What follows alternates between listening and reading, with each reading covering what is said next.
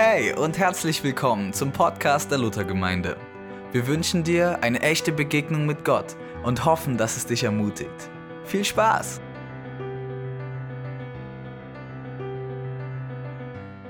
Linie und eine diskontinuierliche Linie. Also manchmal bringt er Neues hervor, aber manchmal oder oft zeitgleich bewahrt er. Das ist für viele, ähm, gerade aus den charismatischen Erneuerungsbewegungen, ein wichtiger Punkt, weil wir denken, der Heilige Geist, der macht immer alles neu. Äh, aber er ist auch der Bewahrer. Was wir eben gerade gehört haben, er bewahrt das Wort Gottes, er bewahrt uns vielleicht, wenn es gut geht, auch für Fehlentwicklungen. Das gibt es ja auch dass man auf einmal irgendeine Lehre aufsitzt und äh, merkt, das führt gar nicht zu Christus, das führt mich in Angst und Not und so weiter. Ähm, und die Kirchengeschichte ist wie ein kleines Lehrbuch, wenn man die Kirchengeschichte sorgfältig mal so äh, aufnimmt, wie sich das alles entwickelt, dann kann man lernen, wie der Geist Gottes auch immer wieder nachgelegt hat, nachgesteuert hat. Also dass die Gemeinde Jesu wirklich bei Christus bleibt und beim Evangelium bleibt. Ähm, wir sagen das manchmal, es ist die emergente Kraft, die treibende Kraft des Evangeliums, wo einerseits wir bewahrt bleiben und andererseits werden wir in neue Gedanken geführt, die wir vielleicht noch gar nicht so kennen, die uns verunsichern mir geht das oft so, wenn ich über den Heiligen Geist lehre, dann zum Beispiel eine Sache, die manchen äh, völlig neu ist. Ich habe viele Jahre in der Bibelschule Bad Gandersheim äh, Lehre vom Heiligen Geist äh, als, als Lehrer gehabt und immer die neuen Klassen dann erstmal am Anfang so ein bisschen eingenordet, ja, wenn man das so sagen kann. Und äh, eine Klippe war immer, wenn ich zum Beispiel von der Historizität, also der Geschichte des Heiligen Geistes etwas sagte, dass der Geist Gottes ja nicht erst Pfingsten gekommen ist. Und das war natürlich für vorrangig pfingstlich geprägte Christen etwas, äh, was ist das denn? Ja, der Heilige Geist war schon vorher da, aber Bibelleser müssten das eigentlich wissen.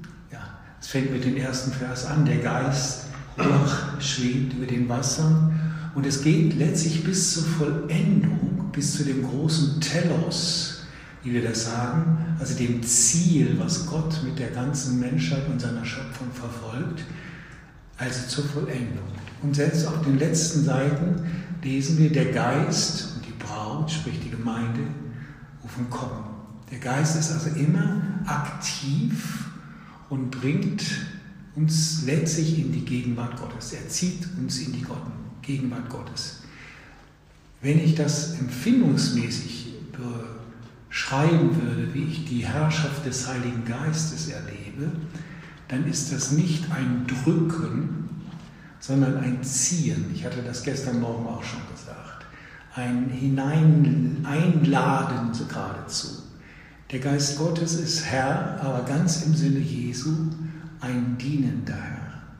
Also er, er hilft uns, er bedrückt uns nicht, er führt uns nicht in die Enge, sondern er führt uns wirklich in die Breite, in die Höhe, in die Tiefe, die ganzen Ausmaße des Evangeliums in Christus, wie es im Epheserbrief heißt.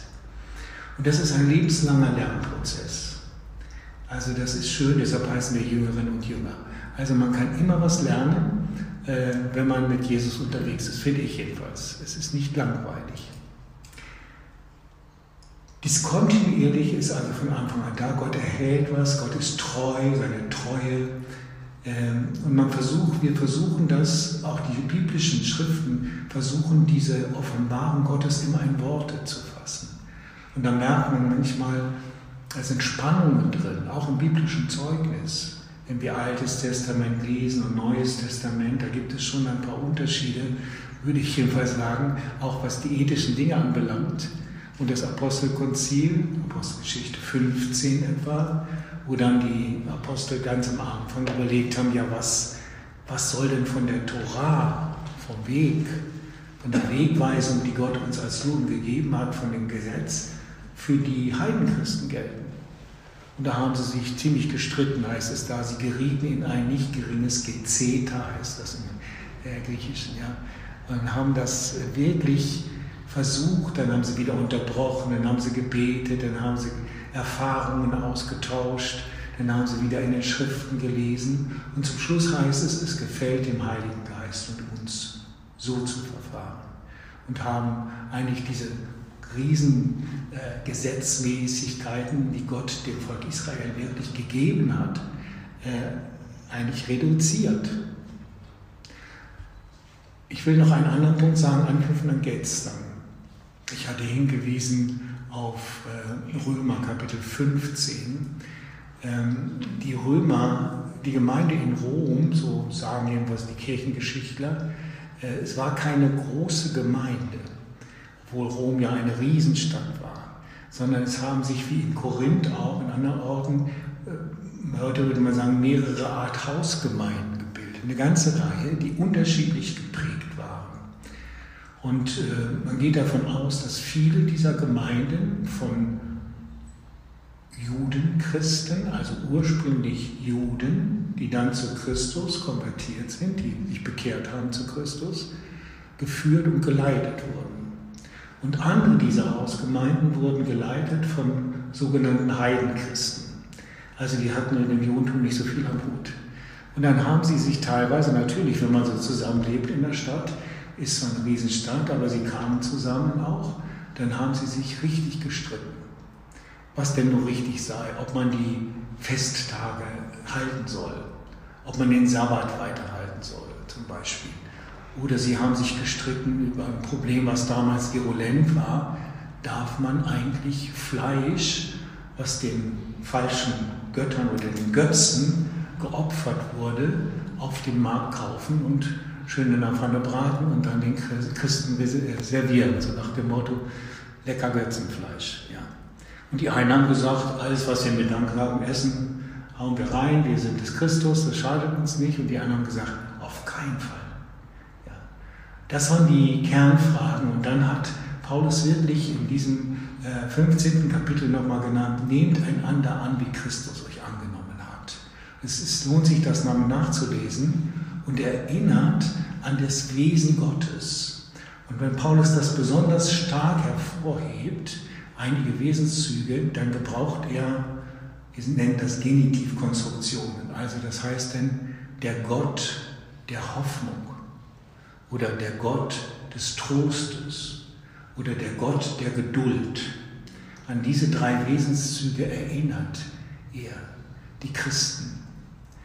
Und so geht das mit vielen Fragen, wo wir uns auch ethisch verhaken, dass wir uns neu besinnen auf Gottes Wesen. Und gerade diese drei Wesenszüge Gottes Trostes, der uns durchträgt, ein Gott, der warten kann. Worauf wartet Gott denn? dann schreibt Paulus, ihr könnt das nachlesen, also denkt doch mal dran, an die alten Verheißungen, da erinnert er wieder an die alten Schriften, Prophetien, dass Gott darauf wartet, dass alle Völker ihn anbeten.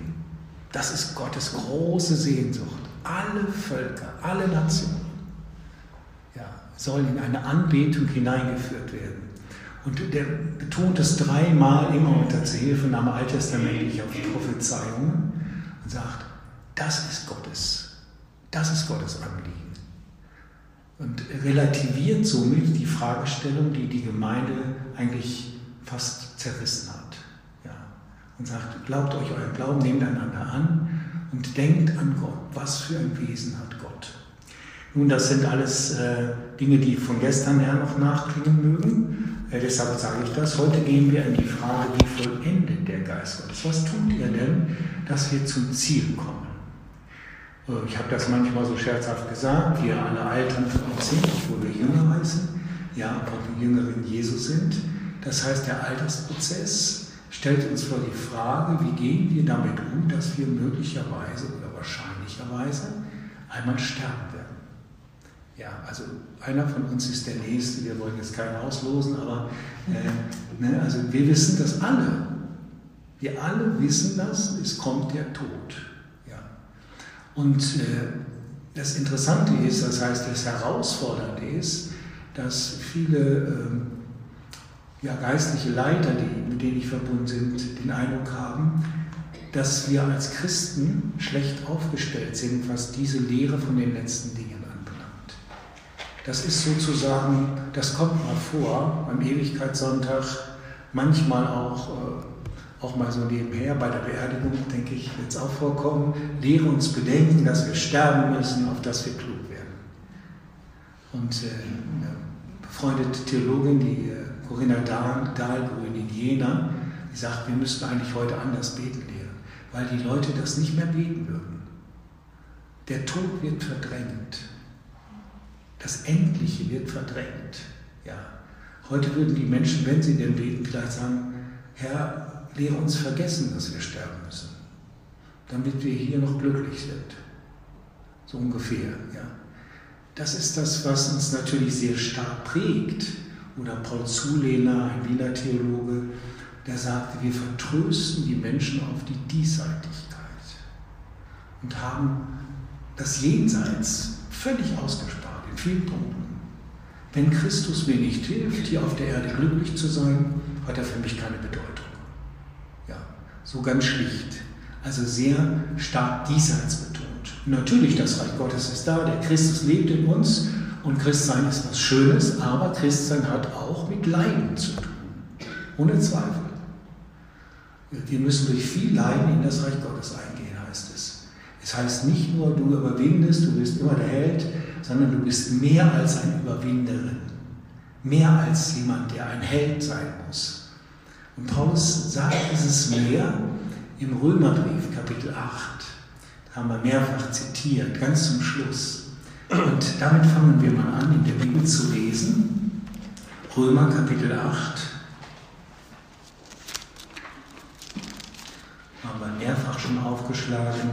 Und wir lesen mal so den zweiten Teil ab Vers 18.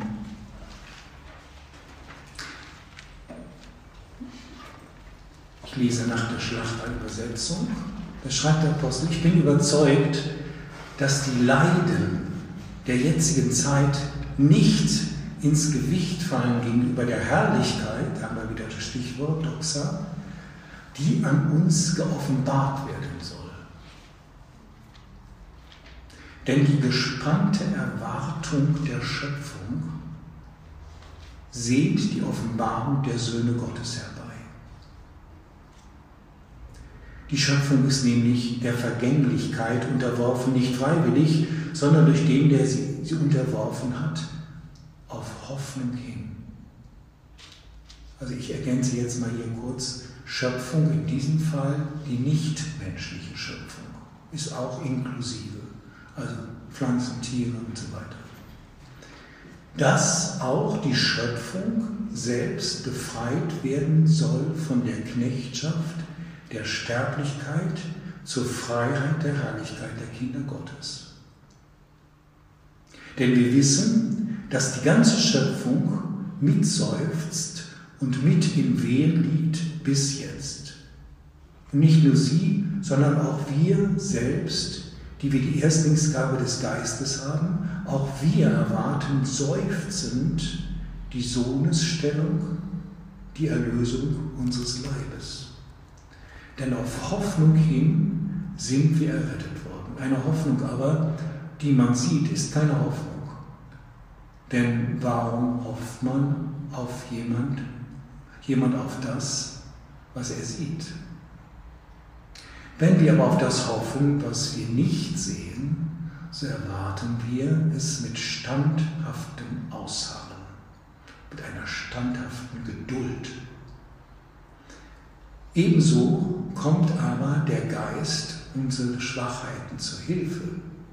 Denn wir wissen nicht, wie wir beten sollen, wie es gebührt, aber der Geist selbst vertritt uns mit unaussprechlichen Seufzern. Der aber die Herzen erforscht, weiß, was das Trachten des Geistes ist, denn er tritt für die Heiligen ein, wie es Gott entspricht. Und dann kommt dieser berühmte Abschnitt, wir wissen, dass denen, die Gott lieben, alle Dinge zum Besten mitwirken. Und dann lese ich nochmal die Schlusspassage. ab Vers 34, wer will uns denn verurteilen? Christus ist doch, der gestorben ist. Ja, noch mehr, der auch auferweckt ist, der auch zur Rechten Gottes ist, der auch für uns eintritt. Wer will uns scheiden von der Liebe des Christus? Drangsal oder Angst oder Verfolgung oder Hunger, Blöße oder Gefahr oder Schwert. Wie geschrieben steht, um deinetwillen werden wir getötet den ganzen Tag. Wie Schlachtschafe sind wir geachtet. Aber in dem allen überwinden wir weit durch den, der uns geliebt hat. Denn ich bin gewiss, dass weder Tod noch Leben, weder Engel noch Fürstentümer noch Gewalten, weder Gegenwärtiges noch Zukünftiges, weder Hohes noch Tiefes, noch irgendein anderes Geschöpf uns scheiden, zu, zu scheiden vermag von der Liebe Gottes, die in Christus Jesus ist, unserem Herrn. Ein sehr schöner Text, finde ich. Und da steht zum Beispiel Vers 37. Wie, wie ist das bei Luther übersetzt? Hat jemand eine Luther-Übersetzung gerade zur Hand? Wer will uns scheiden von der Liebe Christi, Trübsal oder Angst oder Verfolgung oder Hunger oder Blöße oder Gefahr oder Schwert? Äh, das ist Vers, Vers 37. Aber in dem allen verwenden wir weit durch den, der uns geliebt hat. Ja, wir überwinden weit durch den, der uns geliebt hat. Und da steht in der griechischen Sprache eine interessante Formulierung. Ähm, überwinden heißt im Griechischen K.O. Also, ja. Und äh, wir sind nie K.O. heißt das. Wir sind mehr als Überwinder. Ja, das ist eine ganz interessante Sprachform, wenn man das im Deutschen so hört, mit unserem heutigen Slang, wir werden nie K.O. Und dann begründet er das, nicht weil wir so kämpfen, sondern weil Christus für uns gekämpft hat, na noch mehr, weil wir geliebt sind. Dieses Grundbewusstsein, du bist ein geliebter Mensch Gottes, das ist das Größte, was passieren kann, wenn du Christus nachfolgst. Wenn dein Leben sich anfühlt wie ein einziger Kampf, dann erinnere dich daran, dass der Christus in dir ist, er leidet mit dir und er überwindet, er will dich zum Ziel bringen. Er wird dich zum Ziel bringen, auch wenn deine persönliche letzte Stunde kommt. Das ist nur ein Ansatz. Äh, wir nehmen vielleicht mal den Zettel zur Hand, das Handout. Äh, da sind wie auch in den anderen leider sehr viele Tippfehler drin. Ich möchte euch nochmal um Vergebung bitten und auch manche sachlichen Dinge, die ich ergänzen möchte. Also hier habe ich zum Beispiel den Bibeltext angeführt, Römer 8, Vers 11 bis 17 ist auch gut zu lesen, aber ich meine im Wesentlichen die Verse 18 bis 39. Oder wir werden erinnert an 1. Korinther, dieses große hohe Lied der, der Liebe, wie man sagt. Ja. Das heißt, Erkenntnis wird vergehen, heißt es dort. Äh, wenn aber das Vollkommene kommt, dann wird das Stückwerk aufhören. Ja, was ist das Vollkommene? Darüber werden wir auch noch nachdenken. 2. Korinther 4, 16 bis 15, eine ganz interessante und wesentliche Passage, auch wie man ringt mit diesen Zerbröseltheiten, so nenne ich das mal, unseres Lebens, wo wir aufgerieben sind, wo wir merken, ach, es wird weniger, die Kraft wird weniger, es nervt uns vielleicht vieles oder was weiß ich. Und manches wird im Alter auch noch mehr sogar. Manche Menschen werden im Alter milder und manche werden müde, und manche werden mild und müde, äh, aber es ist sehr unterschiedlich. Das hängt mit diesen Grundprägungen zusammen, die wir haben in unserem Christsein. Ich denke an meine, meinen Vater und meinen Großvater zum Beispiel. Es waren mir große Vorbilder. Sie sind beide so, äh, mein Vater ist fast 90 geworden, mein Großvater war so Mitte, Anfang 80, als er starb. Und beides wirkliche Männer des Glaubens, muss ich sagen, war mir große Vorbilder. Mein Großvater war ein lutherischer Christ und auch überzeugt und die ganze andere Rasselbande war baptistisch. Ja? Und äh, wir haben uns gut vertragen, sage ich jetzt mal so. Mein Großvater, Bergmann vom Beruf, ähm, wenn ich in seine Stube kam, er lebte mit seiner Frau, da lag die Zeitung und die Bibel auf dem Tisch. Das war das Einzige, was er gelesen hat. Also er war kein großer Leserling, aber die Bibel hat er fleißig gelesen. Ja. Und Christus hat in ihm Gestalt genommen, das merke ich. Ja. Ich habe viel mir abgeguckt als kleiner Junge von ihm, wie er so redet und was er macht. Und er hat einen großen Humor. Äh, und äh, wir haben Plattdeutsch geredet. Und ich weiß noch, da kamen zu ihm nach Hause immer Leute, Pfarrersleute aus der Gegend, äh, hochgebildete Männer und Frauen. Vorwiegend waren es Männer. Alle Apotheker und Ärzte und alle kamen zu meinem Opa oben in die Stube. Und die, die kamen traurig rein und gingen fröhlich raus. Ich dachte mir, was macht der mit denen? Ja? Der hat mit denen Bibel gelesen und hat für sie gebetet. Ja. Und äh, da habe ich gedacht, so möchte ich mal alt werden. Oder mein Vater auch, der war viele Jahre, äh, er ist das Kirchenvorsteher, also Gemeindeleiter bei uns und ein ganz feiner Mann auch, Handelsvertreter, also wir waren Geschäftsleute, meine Eltern. Und er hat gern gepredigt. Und je älter er wurde, ich weiß noch, er hatte dann Krebserkrankung und wurde immer schwächer. Und äh, je schwächer er wurde, umso mehr strahlte Christus aus ihm. Das haben selbst die Kinder damals gemerkt. Was ist das schön beim Opa? Dann guckte er sie an und segnete jedes Kind. Und dachte ich, ja, also manche werden im Alter so. Das heißt, der Blickwinkel wird immer enger und damit ängstlicher. Oder der Herr, der Geist hilft dir, einen Weitwinkel zu bekommen.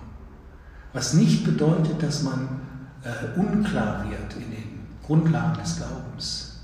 Aber ich glaube, je mehr Christus in uns wohnt, umso barmherziger werden wir. Auch mit denen, die nicht so sind wie wir.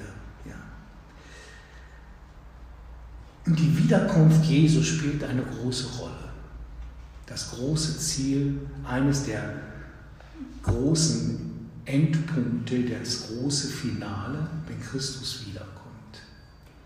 Und die Einstiegsfrage, die ich hier habe, welche Bedeutung hat die Wiederkunft Jesu für mich persönlich, für die Gemeinde von Jesus?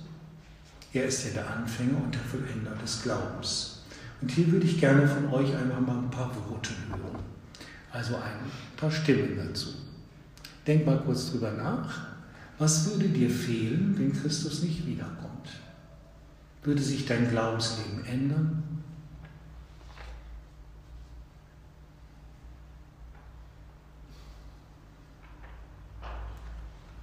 Bei den Studierenden rufe ich einige sogar mit Namen auf. Das mache ich jetzt nicht, das ist unfair.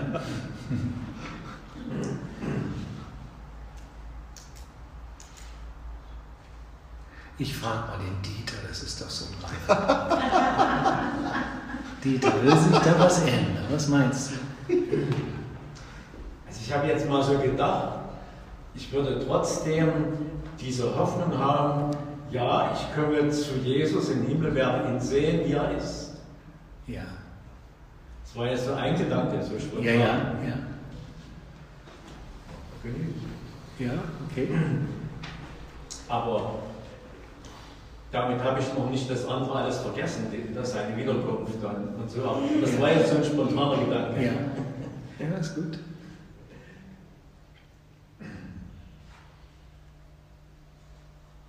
Versucht mal ehrlich euch auf die Spur zu kommen. Das ist ja wichtig, wenn man sich selber mal ein bisschen Rechenschaft gibt. Die Erlösung vom Leiden. Die Erlösung vom Leiden würde wegfallen, meinst du, wenn das? Ja, okay. Ja. Also ich weiß ja nicht, äh, ob ich das erlebe, wenn Jesus wiederkommt. Das ist meine erste Frage. Ja. Aber ich weiß, dass ich einmal bei ihm sein werde und dann hat man keine Schmerzen mehr, nichts und so weiter und so fort. Ich habe schon viele Bücher auch darüber gelesen, äh, wenn Menschen im Himmel waren, Ja, Nahtoderfahrung. getroffen haben, Ja, was sie vorher gar nicht wussten. ja. Und das hat mich immer wieder sehr ermutigt und dachte ich, ich freue mich, also wie Bolle auf den Himmel. Ja. Wirklich. Also, Für uns Christen ändert sich vielleicht gar nicht so viel. Wir kommen zu Christus. Aber für die Juden, sie warten ja noch auf den Messias. Mhm. Also die Juden haben auch eine Messias-Erwartung, das wissen wir ja. Wir warten auf den wiederkommenden Christus und sie, für sie ist es vielleicht die erste Erfahrung mit dem Messias wahrscheinlich. Wenn sie, es sei denn, sie hätten vorher zu Jesus gekommen. Ne? Ja. Es ist schon, es steht was aus. Das Reich Gottes ist angefangen, wir haben ein Arabon, eine Anzahlung bekommen, Christus lebt in uns, wir haben das ewige Leben schon bekommen in uns, aber wir merken in der Leiblichkeit, da wird es am deutlichsten, das kam ja auch vor, äh, was wir gelesen haben, die ganze Schöpfung seufzt, heißt es da, die Stenazän heißt das im Griechischen, das ist dies. Ja, das kann man ja schlecht in den Buchstaben passen. Dieses, man hat gar keine Worte, weil es so schwierig ist. Und wir sehen das gegenwärtig, wie die ganzen, äh, allein was jetzt gerade wieder in Türkei, Bulgarien passiert ist, die Überschwemmungen. Und dann sagen sie, ja, seit Wetteraufzeichnungen sowas noch nie da gewesen, in dieser Massivität, wo wir merken, die, die Schöpfung kommt nicht mehr zurecht. Ja, es ist, ich kann das nicht mehr ausgleichen. Es ist, wie soll das gehen? Ja, sage ich mal so. Und es ist ein Leiden, was sich da durchzieht. Oder im, im Persönlichen auch. Und nicht nur das, sondern ganze Systeme, die lange getragen haben, auch bis ins Politische, wackeln. Ja, es ist eine einzige, einzige Wackeltour. Und äh, mir ging das mal so jetzt, ich hatte eine Gruppe von jungen Studenten zusammen, so wir, ich wollte einfach mit ihnen mal so einen Abend verbringen und wir haben ausgetauscht und dann habe ich sie gefragt, ähm, wie sieht euer Leben in zehn Jahren? Das ist eine typische Frage, die ein Babyboomer stellt, also ein Mensch aus meiner Generation. Also wir haben immer Ziele, bum bum, wir wollen dahin und so weiter, so bin ich jedenfalls unterwegs. Und ich denke, alle ticken so. Und keiner von denen hat geantwortet.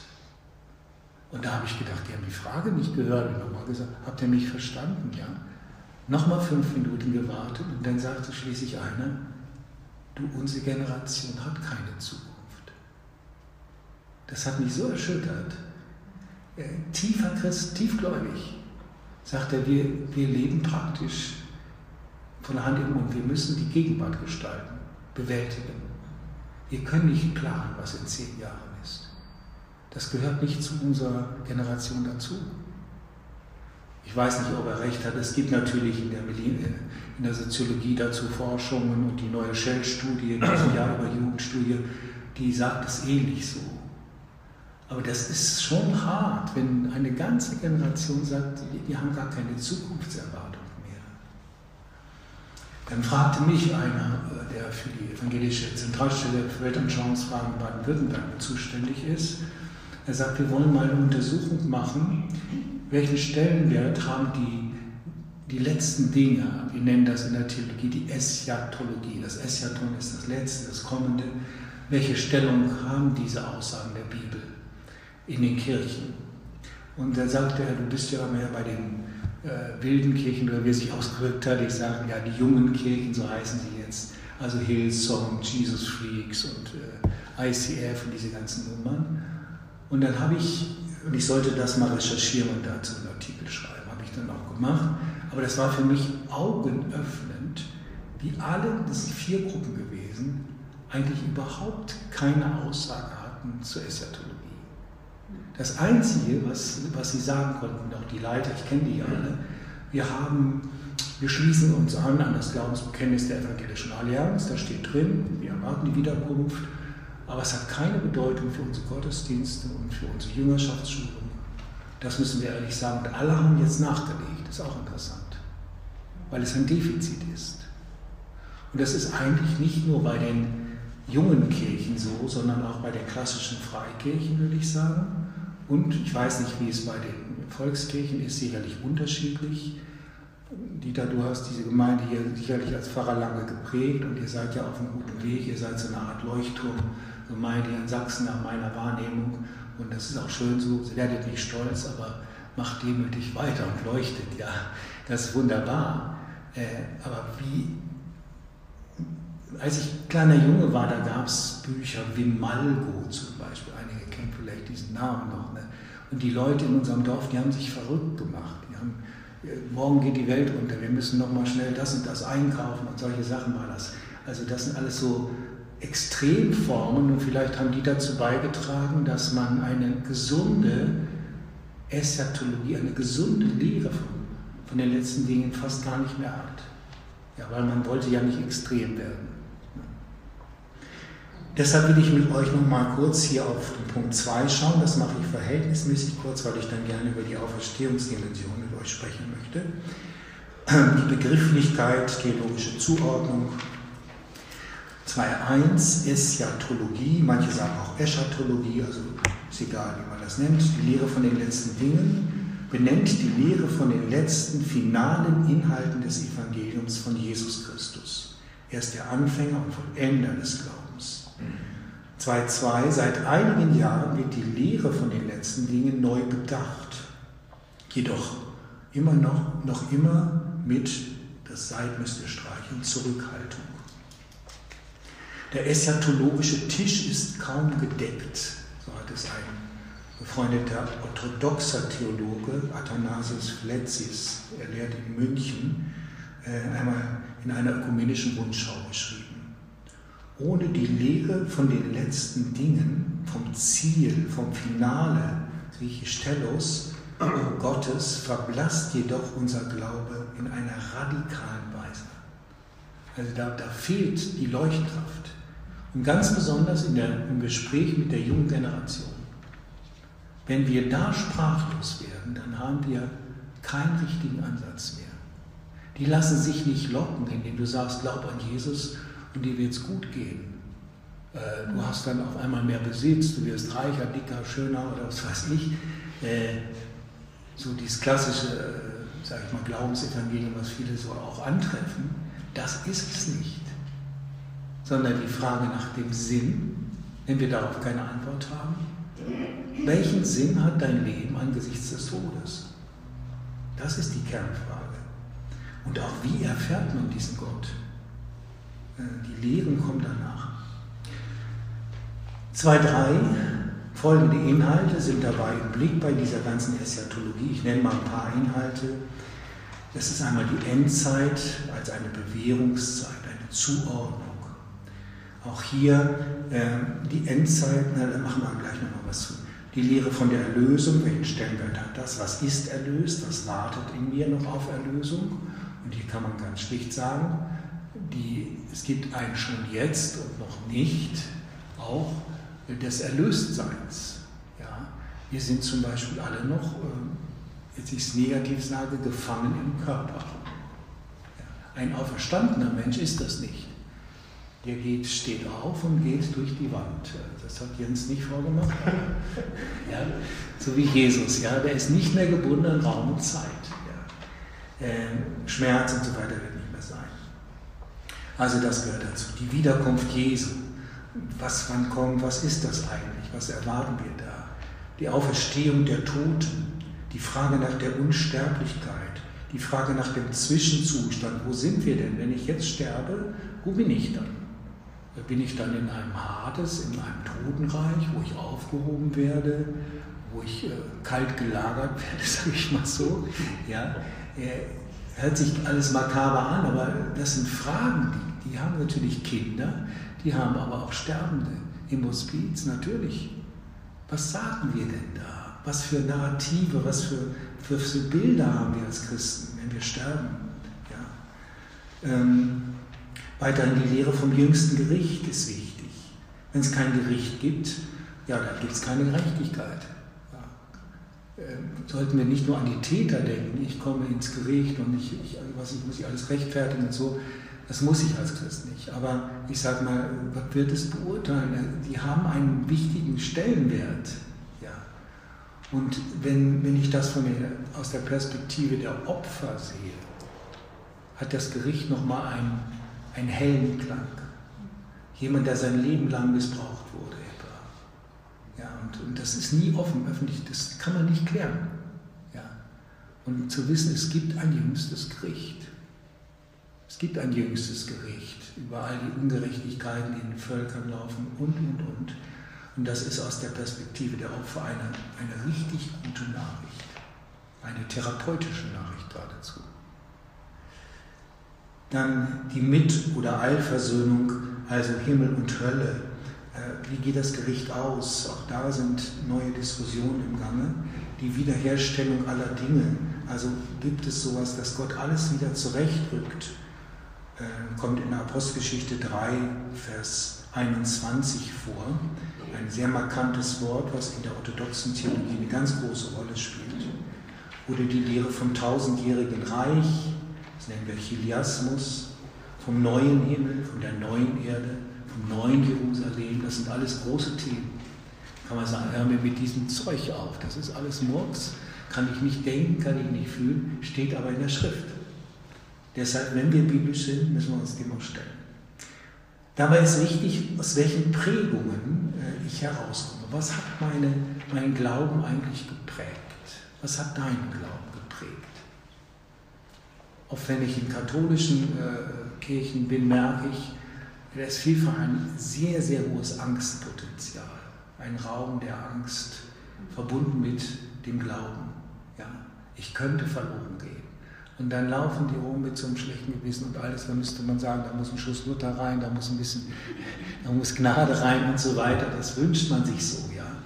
Oder auch in manchen Aussiedlergemeinden, wenn ich da bin, merke ich, ist es sehr, sehr stark. Aber auch in Freikirchen, überall finden wir diese ängstlichen, angstgeplagten Christen. Angst an sich ist eine menschliche Reaktion. Jesus sagt, in der Welt habt ihr Angst, aber die Angst soll uns nicht dominieren. Das ist der Punkt, das ist das Prägende. Und dann kommen die Erinnerungen an die Kindheit, all diese Dinge. Was hat einen geprägt? Es kann einem schon helfen. Ähm, mir ist das so bewusst geworden in dem Studium vom äh, Kirchenvater Augustinus von Hippo. Und der hat als erster sozusagen ein, eine Biografie geschrieben, also von seinem Leben aufgeschrieben. Die kann man heute noch kaufen in jeder Buchhandlung. Ja. Konfession ist von Augustinus und äh, ist sehr ehrlich damit. Und eigentlich stellt er eines klar, es gibt einen Zusammenhang zwischen Gotteserkenntnis und Selbsterkenntnis. Ja, wenn du von dir, wenn du sagst, ich bin, ich bin verbogen und so weiter, dann wird die Gotteserkenntnis das zum Teil widerspiegeln. Und umgekehrt, je mehr du Gotteserkenntnis hast, umso mehr kommst du dir selbst auch auf die Schliche. Das ist mal kurz gesprochen, das ist ein Riesenthema. Und deshalb ist es auch wichtig, über sich selbst nachzudenken. Natürlich, damit man Gott klarer erkennen kann. Wenn ich zum Beispiel meine alten Bibeln hervorhole, ich, ich sammle Bibeln eigentlich nicht mehr, jetzt nicht mehr so viel, aber früher, die ersten habe ich alle noch. Ich habe mir ungefähr jede, alle zwei Jahre mal eine neue Bibel gekauft. Weil ich male meist. Ihr seht, das ist immer bunt bei mir, ja. Äh, weil ich das unterstreiche, das ist mir wichtig, ich bin so ein Streicherling, ja meine Bücher, meine Frau sagt, die kann sie doch alle verkaufen. Ich sage, die will kein Mensch angucken. Ja, was da male ich, drehe, unterstreiche, Ausrufungszeichen, Fragezeichen oder sowas oder sowas schreibe ich dann an die Seite, wenn ich irgendwas nicht verstehe. Ähm, gut, jeder macht das so, die anderen sagen, es sind heilige Schriften, da male ich kein nicht drin. Ja, kann man auch machen. Aber wenn ich die alten Bibeln nehme und die mit den neuen vergleiche, habe ich unterschiedliche Dinge in den gleichen Texten unterstrichen, die mir wichtig waren. Als Kind war ich ganz stark angstgesteuert. Nicht, nicht, nicht stark, aber doch, es war viel mehr. Ja. Ich hatte Angst vor Gott, ich, ich hatte Angst, ich komme in die Hölle, ich hatte Angst, ich bin nicht äh, fromm genug, ich, ich bete nicht genug und all diese Sachen, was man sich da so äh, an, an Land zieht. Und immer wenn Paulus oder wenn die Texte Imperative schreiben, jetzt macht das aber so, sonst kommt er, wenn ihr, wenn feige seid, zum Beispiel, da habe ich so lange drum gedacht, die Feigen haben kein Anrecht im Reich Gottes. Da dachte ich, oh, ich, ich bin eigentlich ein Feigling, dumm gelaufen, ja. Ich bin nicht mutig, ne? Oder ich bin ungeduldig und solche Sachen. Na gut, okay. Im Laufe der Jahre hat Gott mit mir gearbeitet und er hat viel zu mir gesprochen und das ist ein bisschen runder geworden. Ja, äh, da bin ich sehr dankbar für. Also was hat dich geprägt? Ist Angst eine Quelle, eine Blockade in der Gotteserkenntnis? Den nächsten Abschnitt überspringe ich bis auf den letzten Satz. In der Eschatologie unterscheiden wir oder sagen wir, es gibt eine individuelle Bedeutung der Eschatologie, also komme ich in den Himmel, werde ich bei Gott landen, in seiner neuen Schöpfung ankommen. Ja, was habe ich für eine Auferstehungshoffnung? Und es gibt die kosmische. Wie kommt Gott mit dieser Welt, oder ich kann auch sagen mit seiner Kirche und seinem Volk Israel, eigentlich zum Ziel? Oder ist, um Martin Luther zu sagen, Luther lehrt, diese Kirche, äh, die, die Erde vergeht. Sie verbrennt und er beruft sich im Wesentlichen auf den zweiten Petrusbrief, Kapitel 3, wo das auch erläutert wird. Die geht mit Krachen und Dings geht alles unter. Und andere in der äh, Kirchengeschichte, besonders auch die Ostkirche, die orthodoxe Kirche, aber auch die römisch-katholische Kirche und auch einige andere protestantische Kirchen sagen, nein, die Welt wird verwandelt. Das ist ein Unterschied. Das, das, was hier vom Reich Gottes existiert, ist wie ein Samen für die neue Welt. Es wäre ja auch komisch, wenn Gott sagt, das Reich Gottes hier hat angefangen, aber ab in die Tonne, ich mache was Neues. Ja. Also es sind interessante Gedanken, die kann ich euch nur mal mitgeben, äh, dass man darüber mal nachdenkt und äh, beides kann man biblisch begründen, interessanterweise auch, mit einzelnen Bibelstellen. Die Endzeit, nochmal ein kurzes Momentum, ich muss mal gucken, ja, wir kommen hin. Äh, eine Zeit zwischen der Auferstehung und der Wiederkunft. Das ist für mich die Endzeit, die Zeit zwischen der Auferstehung Jesu und seiner Wiederkunft. Äh, manche, es gibt im jüdischen Denken, die, nicht nur im jüdischen, nach einem Humanismus auch, wo man die ganze Welt einteilt in unterschiedliche Epochen und da gibt es zum Beispiel nachher das große Welten, der Weltensabbat. Das ist der Grundgedanke der jüdischen Apokalyptik. Und der startet aber mit einem absoluten Gericht. Also alles wird kaputt gehen, was nicht mit Yahweh vereint ist. Und das schildert sich manchmal, wenn wir die Offenbarung lesen, dieses, diese Turns, die Gott geht mit ihnen. Äh, und Jesus stellt manches auf den Kopf. Also er fängt an und hört auf. Äh, er bringt eine neue Ordnung rein. Das Ziel ist nicht Untergang dieser Welt. Das Ziel ist nicht, dass du stirbst und glücklich stirbst, sondern das Ziel ist, dass du bei ihm ankommst. Dass du Gemeinschaft hast mit ihm und dass all das, was im Leben geprägt ist von dem Satan und seinen Machenschaften, von den Chaosmächten dieser Welt, was also vom Teufel geprägt ist, das wird vergehen Bausch und Bogen. Das hat keinen Bestand. Aber Gott macht was Neues. Ja. Wir haben in der Gemeinde ein Fest gehabt. Unser Nachbar kam, der leitet den Siedlerverein in der Region und der hat einen schönen Namen, der heißt Herr Heiland. Ja, ist jetzt auch schon beim Herrn. Ja, hoffe ich, dass er angekommen ist. Jedenfalls ein wacher Geist. Er sagt, ja, ist schön, Ihre Kirche und so war eigentlich sehr angetan. Ach, der Glaube, ja, sagt er, ich, ich habe da so eine Frage. Äh, ist eine kleine Frage. Haben Sie noch eine Zeit? Ich sage, ja. Sagt er, sagen Sie mal, es gibt doch das, den alten Bund, nicht den neuen Bund. Stimmt das? Ich sage, jawohl. Man kann auch sagen, erster Bund, zweiter Bund.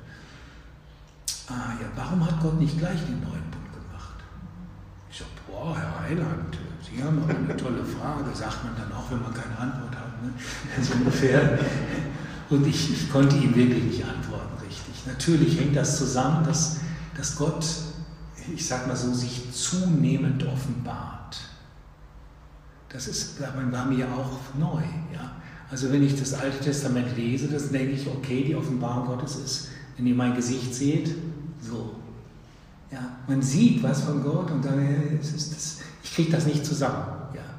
Aber wenn Jesus kommt, die ganze Fülle, du siehst, er ist das Angesicht Gottes. Er zeigt uns, wie Gott ist.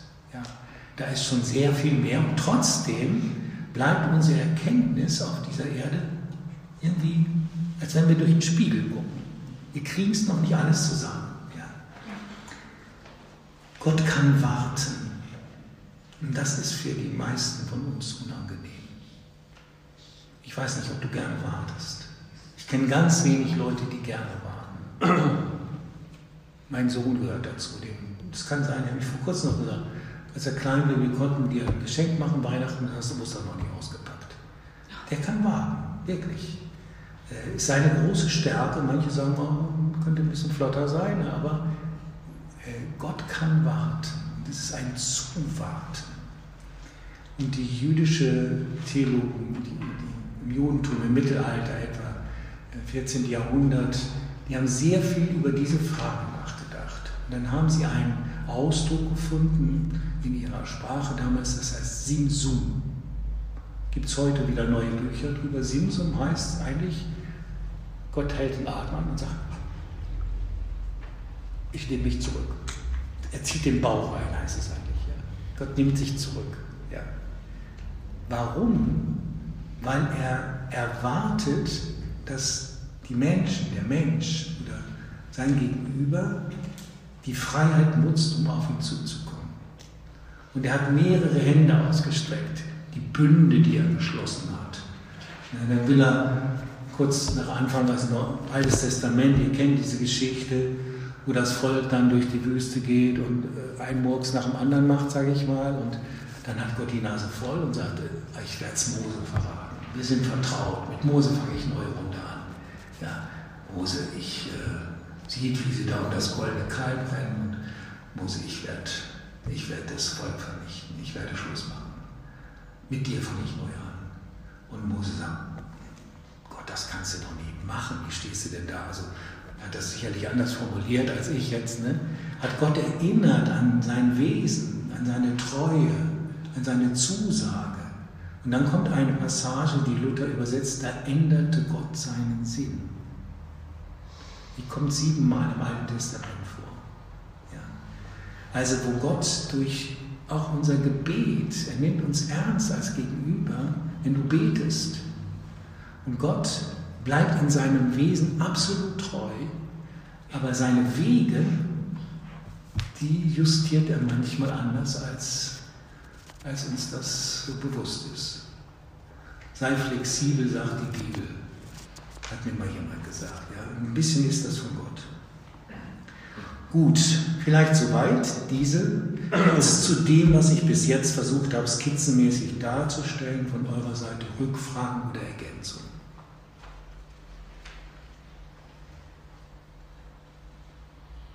Ist euch was fremd, neu, Hört sich was irrlehrig an. Hm? Ja, ihr habt ja noch, ja, Pfarrer, die können alles wieder zurechtrücken. Also insofern, ich reise heute wieder ab und ihr könnt das nicht machen. Aber es ist wichtig, dass wir uns diesen Fragen stellen. Denn wenn wir dazu keine Antwort haben, ich sage es nochmal, wird unser Evangelium unglaubwürdig. Das ist meist viel nicht bewusst. Und gerade gegenüber der jungen Generation ein Wort äh, fiel mir auf, das Wort Allversöhnung. Wie hast du das gemeint hier?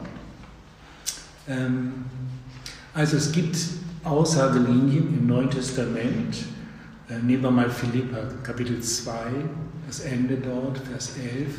Dann werden sich alle Knie beugen im Himmel und auf Erden und unter der Erde. Also alles wird sich praktisch zu Gott bekennen, zu Jesus bekennen. Ja. Wenn das so ist, fragt man sich, warum werden denn Leute verdammt?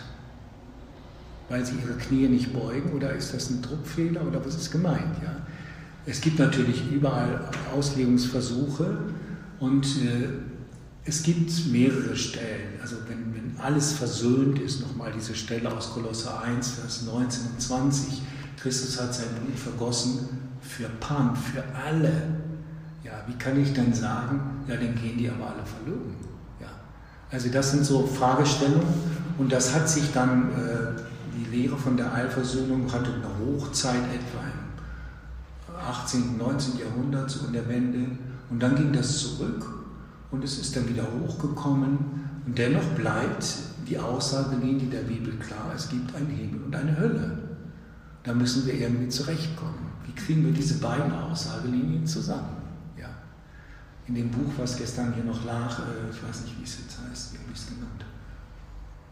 Ach so, seien Sie zuversichtlich oder so ähnlich, ist das? Zuversichtlich leben. Äh, da ist ein Artikel drin von äh, Frau Dahlwohl, dieser Professorin aus Jena, und sie hat damals ihre Habilitation, ihre Professurschrift über Hölle geschrieben. Ja, also warum wird nicht mehr über Hölle gepredigt? So, ich sage, kannst du nicht einen Artikel schreiben? Ja, sagt, das schreibe ich gerne. Ich habe hab genug, ich habe äh, tausend Predigten untersucht und so weiter, sie war gut drauf. Und sie hat dann so gesagt, ja, wir müssen von Himmel und Hölle sprechen. Das steht in der Bibel, wir können das nicht äh, zurückfahren. Wie Gott es letztlich entscheidet, ist in seiner Hand. Das ist so der Punkt. Und ich werde erinnert an Jürgen Moltmann, auch ein Theologe in Tübingen, der, von dem ich viel gelernt habe. Ich war in der Vorlesung nicht, aber es wurde mir dann gesagt. Er hat also gelehrt über diese Dinge, Himmel und Hölle, und dann sagte einer Student mir, sagen Sie, Herr Professor Moltmann, sind Sie ein Alphasöhner? Ja, das ist in Baden-Württemberg äh, einerseits sehr verbreitet, aber auch andererseits ein Schimpfwort. Wenn du Alphasöhner bist, bist du vom Glauben abgefallen. Und dann hätte er sich wohl etwas echauffiert und gesagt, ich bin auf keinen Fall ein Alphasöhner. Wie kommen Sie bloß auf diese Idee? Ich bin kein Alphasöhner. Ja. Pause. Beim lieben Gott bin ich mir jetzt nicht mehr ganz so sicher, sagt er. und das ist eigentlich auch so meine Position. Ich würde immer auch von Himmel und Hölle sprechen, einfach auch um Leuten deutlich zu machen, es geht wirklich wohl um Leben oder Tod. Ja. Aber es liegt in Gottes Hand. Wenn seine Gnade mit ihm durchbrennt, was ich mir vorstellen könnte, wird es vielleicht noch etwas anders ausgehen. Ich weiß es nicht. Aber hier muss ich den Menschen die Verkündigung von Himmel und Hölle zumuten. So sage ich mal. Das ist auch die Position von Frau Dahlgrün hier. Reicht das als Antwort erstmal? Gut. Okay, gehen wir in die Wiederkunft Jesu. Ähm, Warum die Zwischenzeit, da haben wir schon ein bisschen was zu gesagt. Bei der Wiederkunft Jesu werden die schon entschlafenen Zeugen auferstehen und mit ihm eine Zeit der Königsherrschaft auf der Erde hier prägen, nämlich das tausendjährige Reich. Das werden wir gleich noch erläutern. Zeitgleich werden die noch nicht verstorbenen Zeugen mit ihm entrückt oder zu ihm hingerückt. 1. Thessalonicher 4, Vers 17. Und bevor wir jetzt da weitermachen, bitte ich mal Jens. Äh, Böhme, Öme, äh, ein sehr langes Kapitel aus der Bibel vorzulesen. Es ist das Kapitel 1. Korinther, Kapitel 15. Hat, äh, ich glaube, 54 oder 56 Verse, wenn ich das richtig weiß. Also es ist ein langer Text. Und versucht einmal, ihr könnt ihn aufschlagen in eurer Bibel, aber versucht wirklich mal, Jens wird ihn langsam lesen. Äh, er bemüht sich paar Sachen. Und äh, die, die Aussagen wirklich aufzunehmen, die sind so wichtig und auch mit sehr markant. Ich lese nach der Übersetzung von Martin Luther.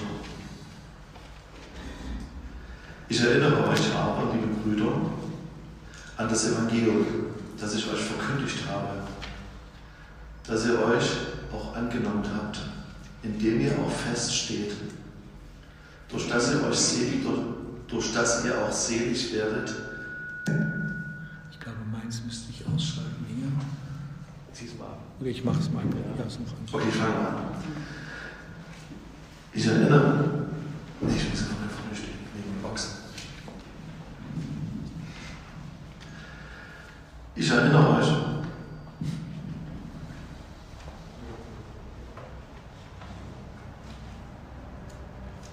Erinnere uns nochmal.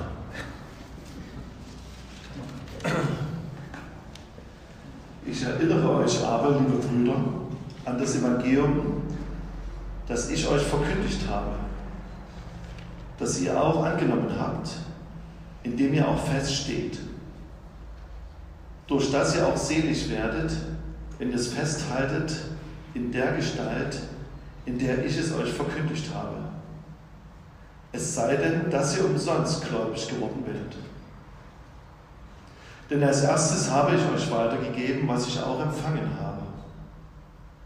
Dass Christus gestorben ist für unsere Sünden nach der Schrift und dass er begraben worden ist und dass er auferstanden ist am dritten Tage nach der Schrift.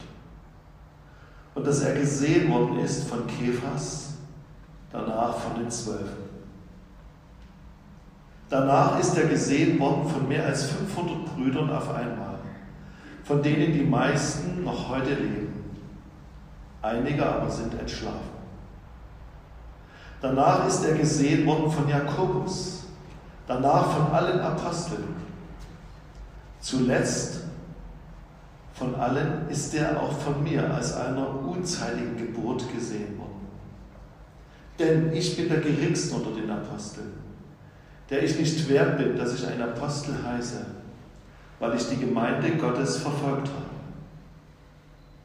Aber durch Gottes Gnade bin ich, was ich bin.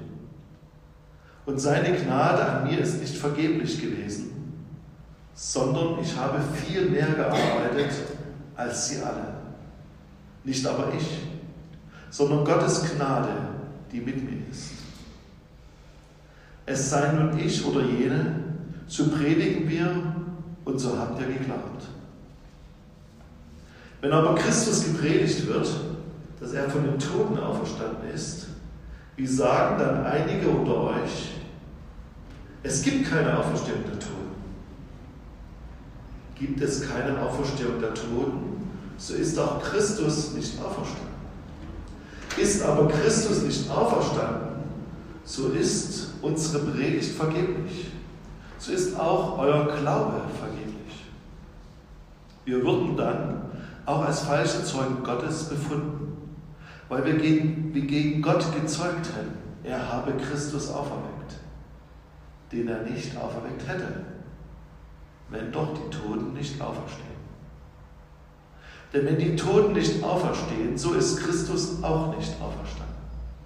Ist Christus aber nicht auferstanden, so ist euer Glaube nichtig, so seid ihr noch in euren Sünden. So sind auch die, die in Christus entschlafen sind, verloren. Hoffen wir allein in diesem Leben auf Christus, so sind wir die elendendsten unter allen Menschen. Nun aber ist Christus auferstanden von den Toten, als Erstling unter denen, die entschlafen sind. Denn da durch einen Menschen der Tod gekommen ist, so kommt auch durch einen Menschen die Auferstehung der Toten. Denn wie sie in Adam alle sterben, so werden sie in Christus alle lebendig gemacht werden. Ein jeder aber in seiner Ordnung als Erstling Christus. Danach er. Danach, wenn er kommen wird, die, die Christus angehören. Danach das Ende, wenn er das Reich Gottes dem Vater übergeben wird. Nachdem er alle Herrschaft und alle Macht und Gewalt vernichtet hat. Denn er muss herrschen, bis Gott ihm alle Feinde unter seine Füße legt. Der letzte Feind, der vernichtet wird, ist der Tod. Denn alles hat er unter seine Füße getan. Wenn es aber heißt, alles sei ihm unterworfen, so ist offenbar, dass der ausgenommen ist, der ihm alles unterworfen hat. Wenn aber alles ihm untertan sein wird, dann wird auch der Sohn selbst untertan sein dem, der ihm alles unterworfen hat, damit Gott sei alles in allem. Was soll es sonst, dass sich einige für die Toten taufen lassen? Wenn die Toten gar nicht auferstehen, was lassen sie sich dann für sie taufen? Und was stehen wir dann jede, und was stehen wir dann jede Stunde in Gefahr? so wahr ihr, liebe Brüder, meinen Ruhm seid, den ich in Christus, unseren Herrn, habe. Ich sterbe täglich.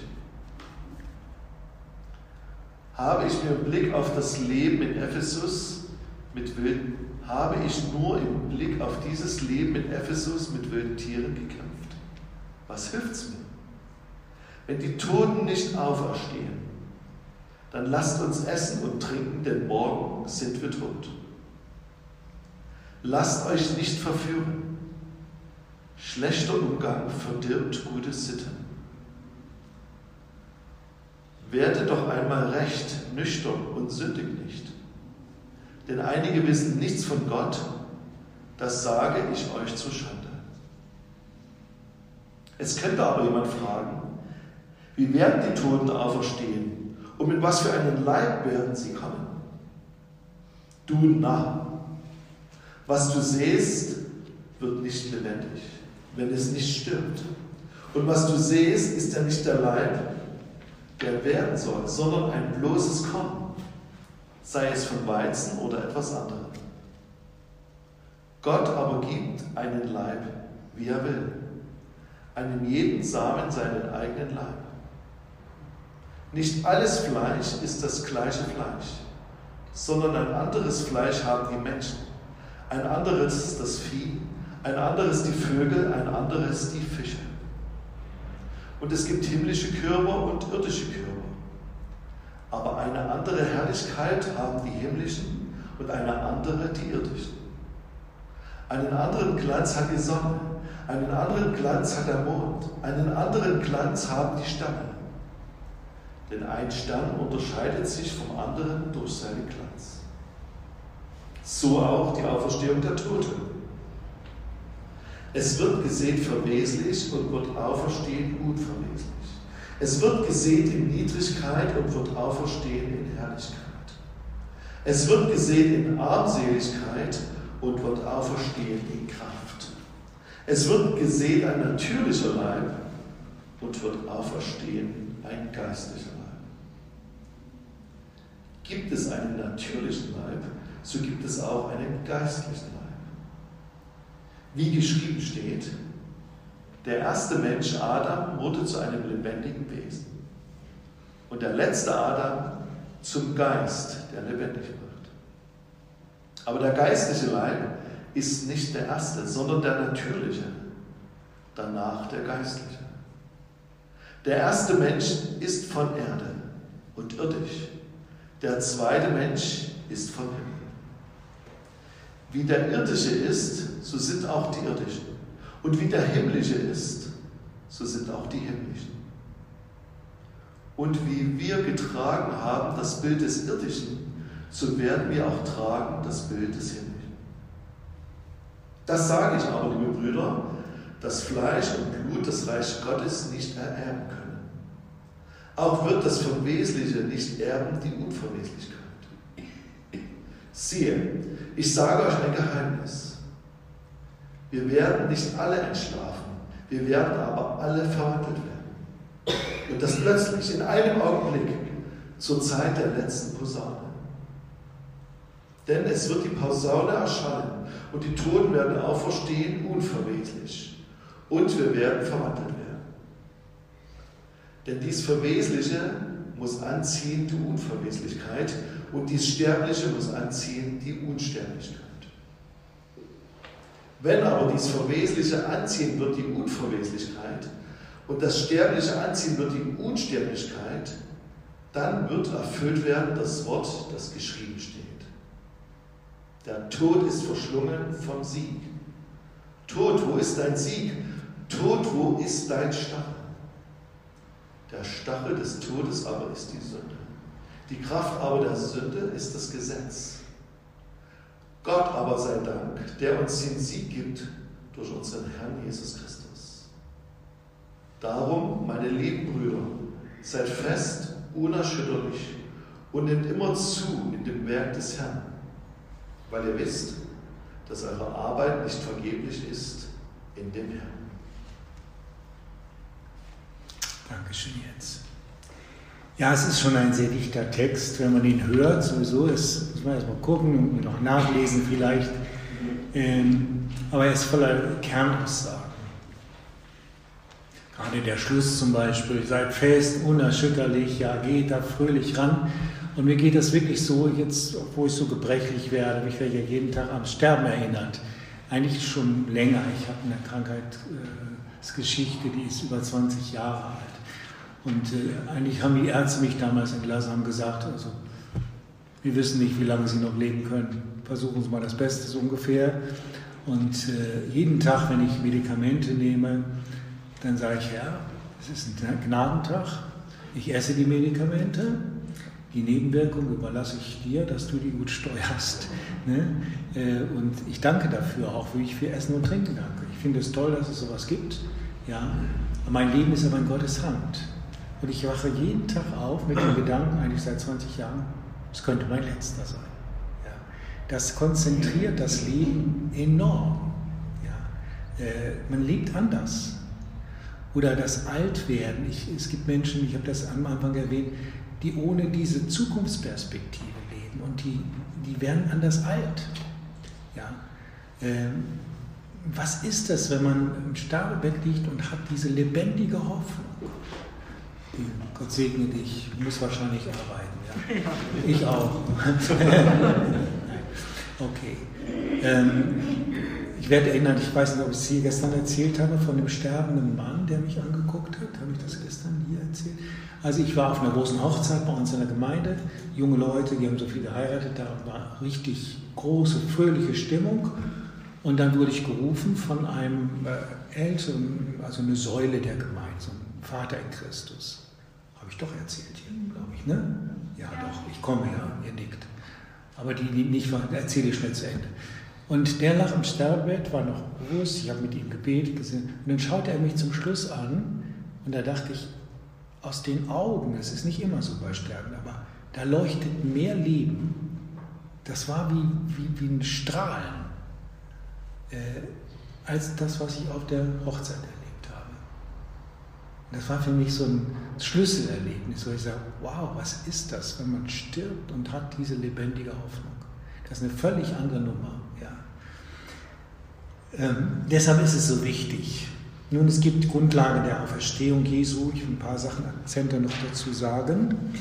5.1. Äh, es gibt schon seit, eigentlich seit der Auferstehung Jesu, gibt es die Versuche, die Auferstehung Jesu äh, zu leugnen. Zum Beispiel haben die Pharisäer, als sie das hörten, gesagt also merkten, das Grab ist leer, sagt ihnen, die Jünger haben ihn gestohlen. Und diese These von dem Stehlen des Leibes Christi, die hält sich bis in unsere Tage. Oder auch berühmte Dichter und so weiter, Humanismus etwa, äh, Goethe hat das verfolgt und viele andere mehr. Also Christus ist nicht wirklich auferstanden, die Jünger haben ihn geklaut, damit sie weiter sich das sagen können, er wäre auferstanden. Das ist eine der Thesen. Oder es gab gar kein leeres Grab, es gibt keine Beweise, dann Kant, Immanuel Kant etwa in Königsberg, sagt, ja gut, was man nicht beweisen kann, das gibt es nicht. Punkt. Ja, naturwissenschaftlich nicht beweisen kann, das gibt es nicht. Schlichte, schlichte Rede, ja. Er hat natürlich dann noch ein bisschen zugelegt, aber deshalb hat er das abgelehnt. Und damit ist ein ganzer Bereich von Hoffnung weggefallen. Wenn Petrus schreibt, gebt Rechenschaft über die Hoffnung, die in euch ist, da ist keine Hoffnung mehr. Allenfalls erwartet man noch, dass die Menschen zulegen und das irgendwie einigermaßen hinkriegen. Also es gab das immer bis in unsere Tage. Ich weiß nicht, in wie vielen Kirchen überhaupt die Auferstehung noch als historisches Ereignis verkündigt wird. Also es ist fast normal, wenn man sagt, ja, das ist ein Glaubensinhalt, aber hat eigentlich nicht stattgefunden ungefähr. Und äh, dann muss man sich nicht wundern, dass das Christentum kraftlos wird. Und Paulus schreibt das ja, wenn wir das nicht glauben, wenn das nicht mehr zu unserem Glauben gehört, er bringt es krass auf den Punkt und sagt, dann sind wir die elendsten von allen Menschen, wenn wir allein in dieser Welt auf Christus hoffen. Dann sind wir die elendsten von allen Menschen.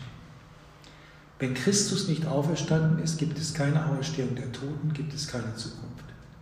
Das ist die Logik, die wir eben gehört haben. Und dieser Logik sollten wir uns mal stellen. Was bedeutet das für uns?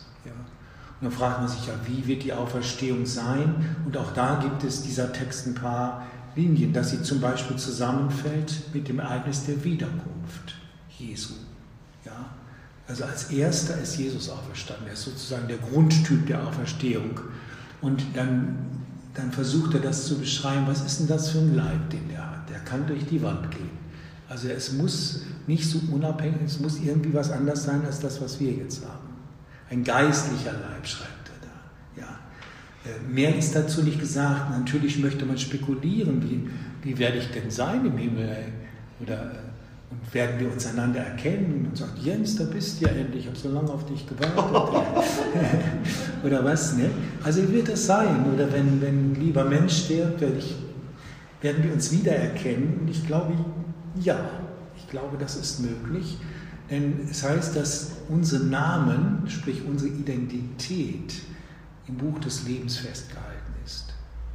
Also Gott kann das. Er muss ja dicke Bücher haben, so viele Menschen. Ich sage, das ist wieder menschliche Denkweise, wie Gott das macht mit seiner Buchführung. Aber ich sage mal, die Identität von uns wird nicht aufgehoben.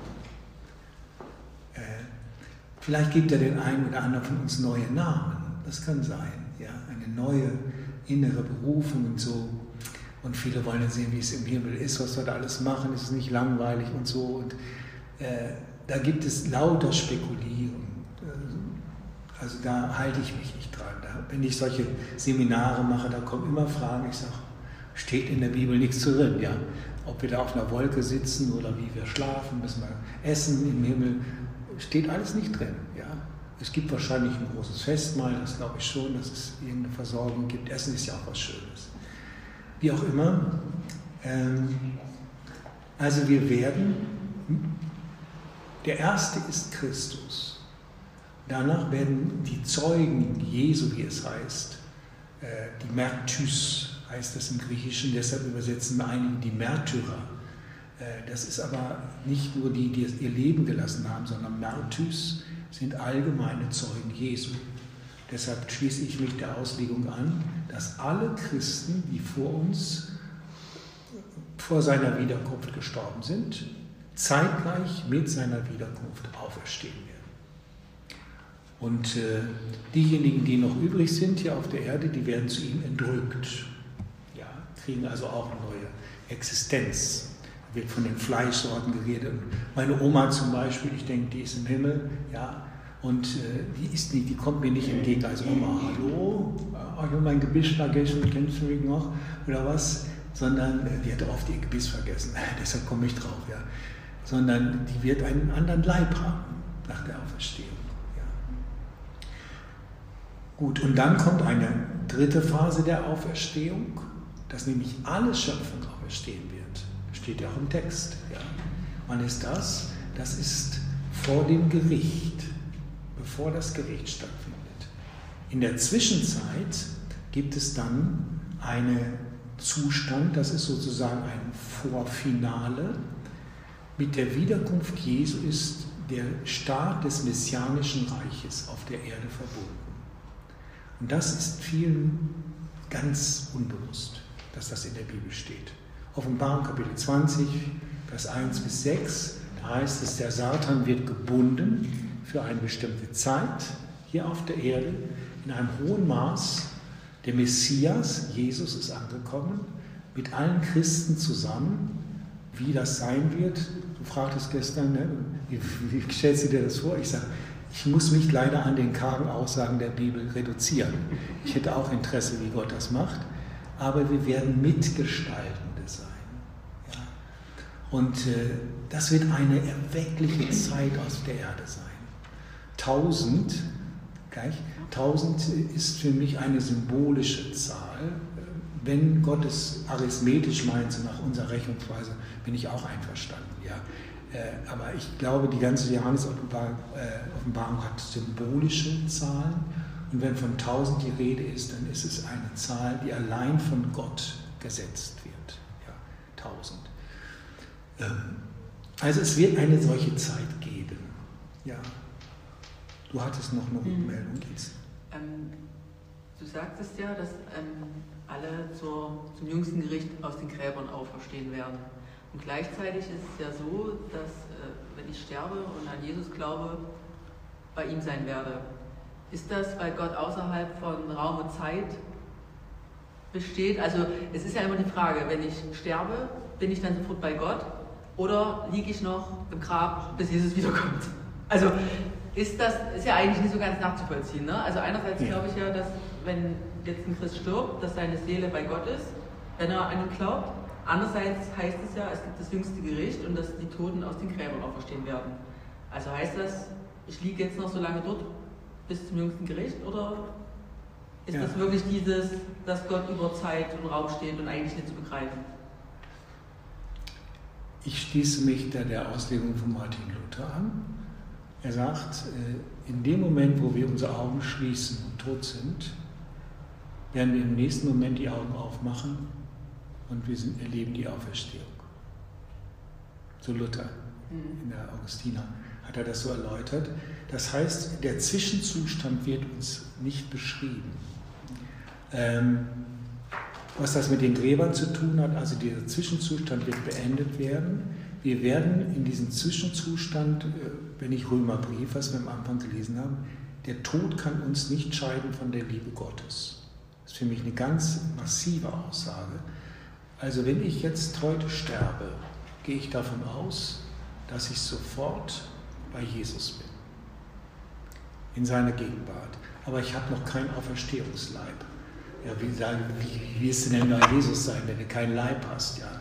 Hast du denn die Seele wenigstens mitgenommen? Ja, gibt es eine Unsterblichkeit der Seele? Ich sage, bin ich auch nicht sicher, es kommt darauf an, was du mit Seele meinst. Ja? Wenn du sagst, meine ganzen psychischen Macken, die will ich nicht mit in den Himmel nehmen. Ja? Äh, Psyche, aber ich möchte meine Identität, die wird bei Gott sein. Ich erzähle euch, wie ich das mal meinen Kindern erklärt habe. Das war auch ein markanter Tag.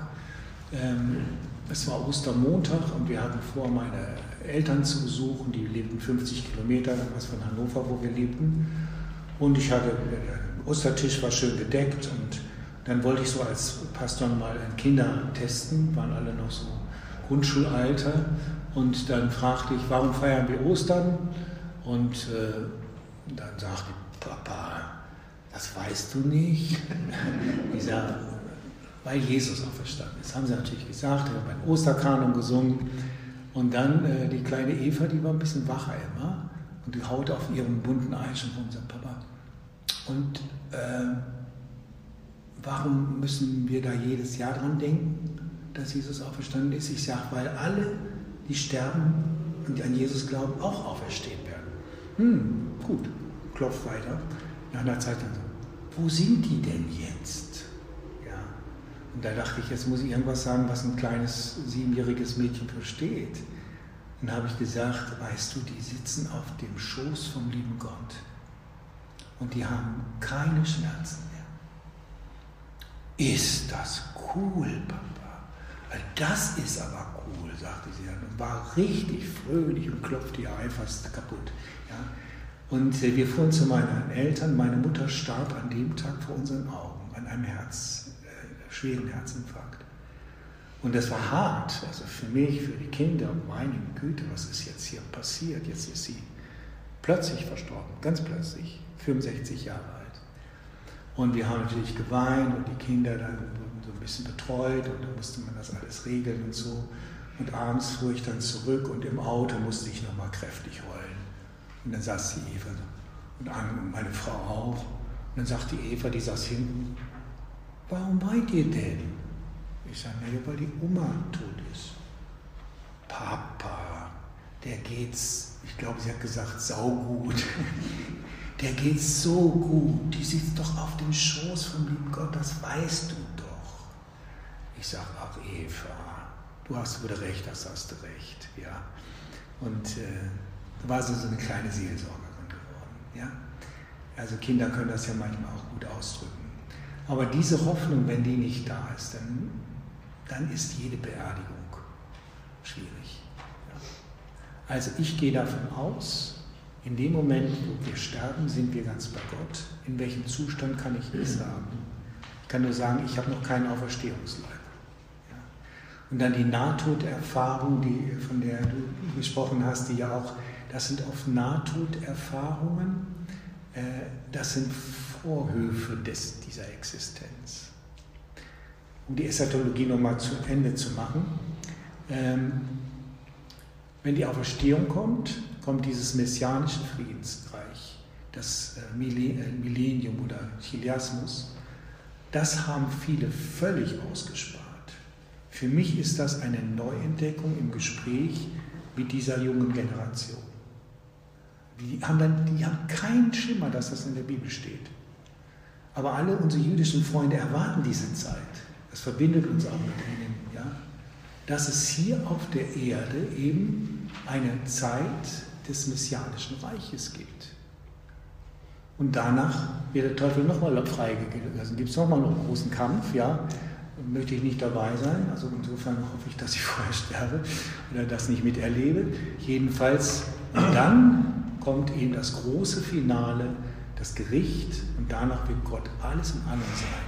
Wie wir das gelesen haben, Römer im ersten Korintherbrief, Christus, das ist Millennium, wird sein Reich voranbringen. Er wird alles ihm untertan machen, heißt es da. Bis auf Gott den Vater selbst. Und dann wird er zum Schluss, heißt es, sein Reich dem Vater übergeben und Gott wird alles in allem sein. Der trinitarische Gott wird alles in allem sein. Das ist das große neue Jerusalem, was dann beschrieben wird. Ja. Da gibt es keinen Tempel mehr, da heißt Gott ist in ihrer Mitte. Ja. Äh, Gott ist in allem. Da gibt es keine Immanenz und Transzendenz mehr. Gott ist in allem. Und es ist ein neuer, neuer Himmel und eine neue Erde. Auf die bin ich gespannt. Okay, ich mache jetzt mal hier einen Schlusspunkt. Ich danke euch, dass ihr so lange wach dabei seid. Gerne noch eine Frage. Nochmal eine kurze Frage. Ja, gerne. Auferstehung aller Schöpfung, wo steht das? Nochmal? Auferstehung aller Schöpfung. Wo steht das in der Bibel jetzt? Das haben wir. Schöpfung. Ich meine, das haben wir eben im äh, 1. Korinther 15. Ja. Ja. Ich weiß den Vers jetzt nicht, aber liest es, es lohnt sich, diesen ganzen langen Kapitel nochmal anzuschauen. Ja. Alle Schöpfung ist damit gemeint. Also, ja, also es gibt gestern gab es die Frage, werden Tiere auch auferstehen, ja? Und Luther hat dazu gesagt, ja. Warum sollten wir daran zweifeln? Ja? Äh, also wie das ist, ich weiß, die Bibel äußert sich ja nicht dazu. Also da gibt es, wir können das nur, also ich glaube, um es anders zu sagen, Psalm 104, Vers 30 und ein, äh, Vers 29 und 30, da heißt es, es gibt nichts, was lebt. Vorher werden die ganzen Tiersorten beschrieben und Pflanzen. Es gibt nichts auf dieser Erde, was leben kann, wenn Gott nicht seinen Geist hineingibt. Ja, sein Ruach. Und wenn er den Ruach wegnimmt, sterben sie alle. Und da ist von Tieren die Rede, ja. Und, äh, und von Pflanzen und so weiter. Wird alles aufgezählt. Wir, wir hören diesen Psalm 104 oft so, du gibst ihnen ihre Speise und so weiter, eine Dankfest wieder. Ne? Aber das ist äh, ein großes Kapitel und es gibt in der Theologischen Katholischen Fakultät in Münster eine ganze Abteilung, da habe ich das erste Mal gehört, äh, die nennt sich Theologische Zoologie. Was, was ist das für ein Ding? Ja, habe ich am Zoo gedacht. Aber heißt im Grunde genommen, sie befassen sich genau mit dieser Frage. Und es gibt interessante Aufsätze dazu, wer da sich mehr für interessieren möchte. Ja. Aber die Bibel ist da sehr skizzenhaft. Nur ich finde es schön, wenn unser Hund im Himmel auch ist. Ja, warum nicht? Die Schweine, die wir aufgegessen haben, ich weiß nicht, wie die da vorkommen, aber müssen wir mal gucken. Gut, ich danke fürs aufmerksame Dabeisein, hat mir Freude gemacht mit euch und ich würde gerne noch ein Schlussgebet sprechen. Ja. Gelobt seist du, unser Herr, du Anfänger und Vollender unseres Glaubens. Wir denken darüber nach, wie wir die Schriften in, den, in der Bibel verstehen lernen und wir merken, es bleiben Fragen offen. Und doch ist dieses große, helle Szenario uns vor Augen, dass du alles zur Vollendung führen wirst nach deinem Willen, dass du gerecht bist, dass dein Recht aufgerichtet wird, dass nicht Unrecht siegt, dass der Satan ein absolutes Ende hat mit all seinen Lügen, Propheten und allem, was uns heute doch so zu schaffen macht. So bekennen wir vor dir und vor der ganzen unsichtbaren Welt, dass du der Herr bist, Jesus Christus, dass du der ewige Heiland bist. Und wir freuen uns auf die Zukunft, die du jeden von uns vorbereitest. wie du sagst, ich bereite euch eine Wohnung. Wir danken dir dafür, Herr. Danken dir für die Hoffnung, die du uns schenkst, auch wenn wir leiden oder wenn wir merken, da ist Schwierigkeiten und Nöte in diesem Leben. Du wirst uns durchtragen. Und so segne uns Gott, der Allmächtige und Barmherzige. Es segne uns der Vater, der Sohn und der Heilige Geist. Der in dir angefangen hat das gute Werk, der wird es auch vollenden. Amen. Amen. Vielen Dank, Heiner. Haben wir gestern Abend schon einen ganz großen Abschied gemacht? Ja, war gut. Dir eine gesegnete Nachhausefahrt und Ja. Gottes Segen auch an deine Frau. Dankeschön. Ja, und seid weiter hier im Leuchtturm, ne? leuchtet so gut ihr könnt. Nicht auf Kosten anderer, sondern Gott zu Ehren.